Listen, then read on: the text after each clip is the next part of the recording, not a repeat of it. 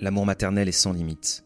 Agrippine le sait, le ressent au plus profond de sa chair, chaque fois qu'elle regarde son fils unique, Néron. Je t'aime tant, mon fils. Tout ce que j'ai fait, je l'ai fait pour toi. J'ai tout sacrifié avec bonheur pour que tu sois roi. L'empereur romain sait de quoi sa mère est capable. Pour arriver à ses fins, elle n'hésite pas à tuer ceux qui la gênent. C'est à elle et aux morts qu'elle a semé sur sa route que Néron doit son accession au trône impérial.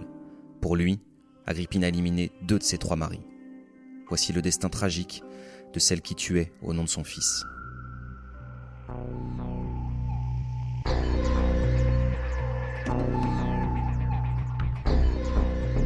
Scène de crime. Ça m'intéresse, vous embarque sur les traces sanglantes des pires meurtriers de l'histoire.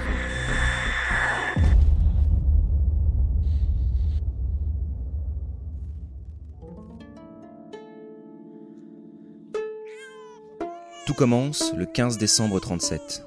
Ce jour-là, Agrippine, 22 ans, épouse du noble Domitius, donne naissance à Néron. Quand le médecin Xénophon lui présente son fils, un rayon de soleil jaillit à l'horizon. La jeune mère y voit un présage des dieux. Elle se fait aussitôt la promesse que Néron sera son seul enfant. Investi de tous ses espoirs, il sera sa fierté et sa puissance. Grâce à lui, elle va inverser le sort.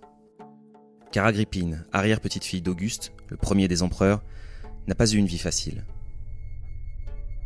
Alors qu'elle n'est qu'une petite fille, sa mère et ses deux frères aînés sont condamnés à un atroce exil par l'empereur Tibère. Ils mourront de faim après plusieurs semaines de torture. Quant à son père, Germanicus, il a été empoisonné sous ses yeux. À 13 ans, elle a été mariée de force à Domitius, un époux sadique qui abuse d'elle. Elle a trop souffert. Elle veut désormais devenir la plus forte grâce à son fils.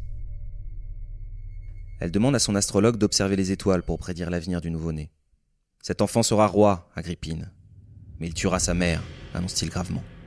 Qu'il me tue, pourvu qu'il règne. Dès lors, elle n'a qu'une obsession, se rapprocher du trône.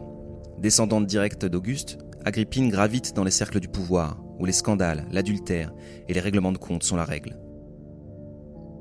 Depuis 37, c'est son propre frère, Caligula, qui règne sur l'Empire après avoir fait assassiner l'empereur Tibère. Alors l'ambitieuse quitte son mari et s'invite à la cour. Le problème, c'est qu'à Rome, Caligula fait régner un climat de paranoïa. Il fait égorger ou décapiter tous ceux qu'il soupçonne de comploter contre lui. En 39, il accuse Lépidouce, son beau-frère, de manigancer avec la complicité d'Agrippine. Lépidouce est exécuté, Agrippine est exilée sur une île au large du Latium, en Italie. Le petit Néron est laissé à Rome, chez une tante. Pendant deux ans, mère et fils sont séparés. La soif de vengeance d'Agrippine ne fait que croître. Elle tiendra bientôt sa revanche. Le 24 janvier 41, vers midi, Caligula tombe dans un guet-apens organisé par un officier de la garde prétorienne.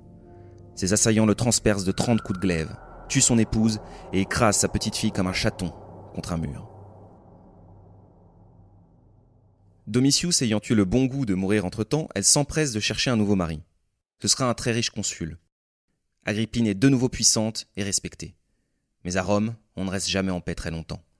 De nouveau, la menace rôde.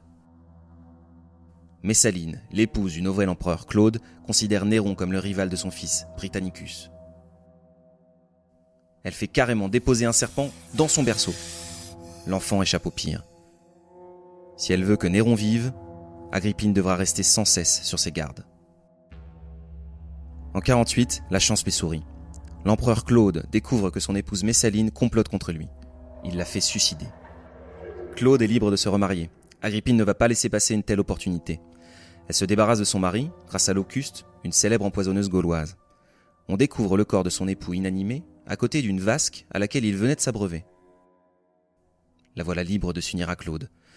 Mais une fois encore, rien ne se passe comme prévu. C'est que l'empereur est aussi l'oncle d'Agrippine, et le Sénat réprouve cette union incestueuse. Pour faire passer la pilule, le couple multiplie les sacrifices expiatoires. Habile, la nouvelle impératrice va convaincre Claude d'adopter Néron.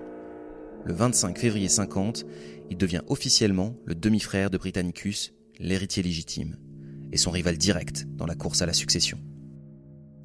À la fin, il ne pourra en rester qu'un. Poussé par les intrigues de sa mère, Néron entre au Sénat et devient proconsul en 51.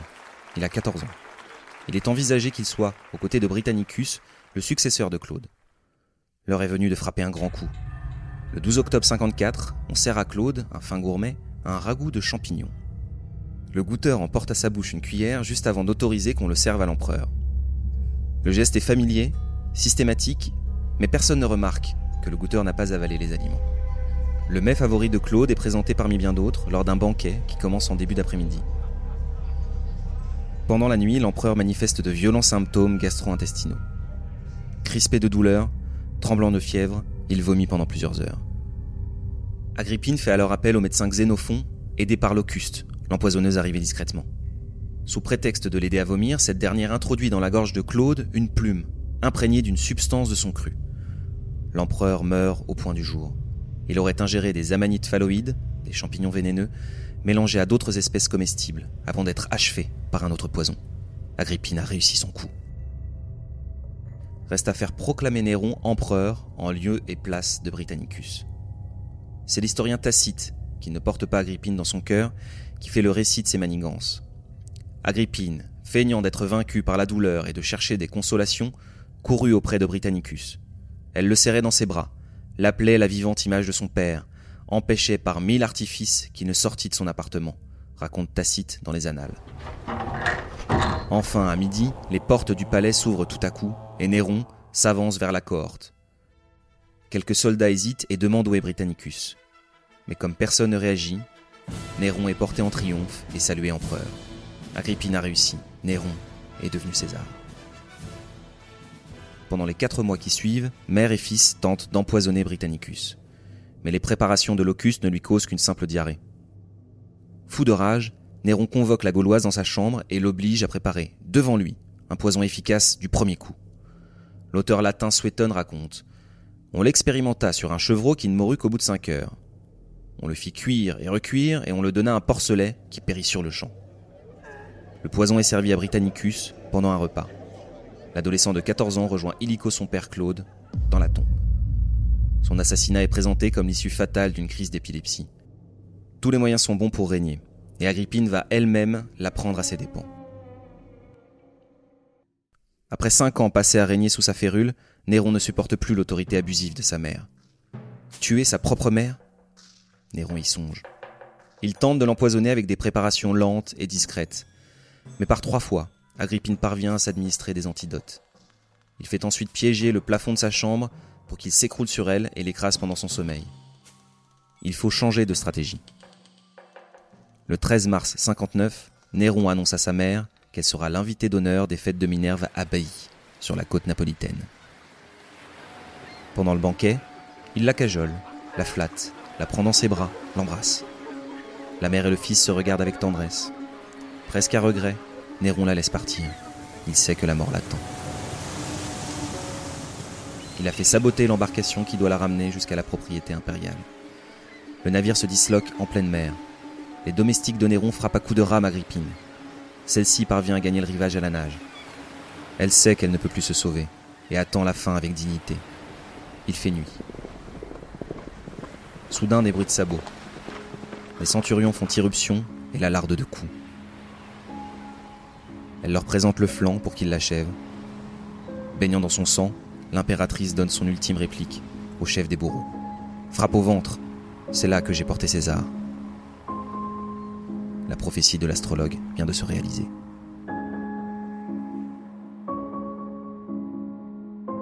Ce podcast a été écrit par Véronique Chalmet et raconté par Julien Chavannes.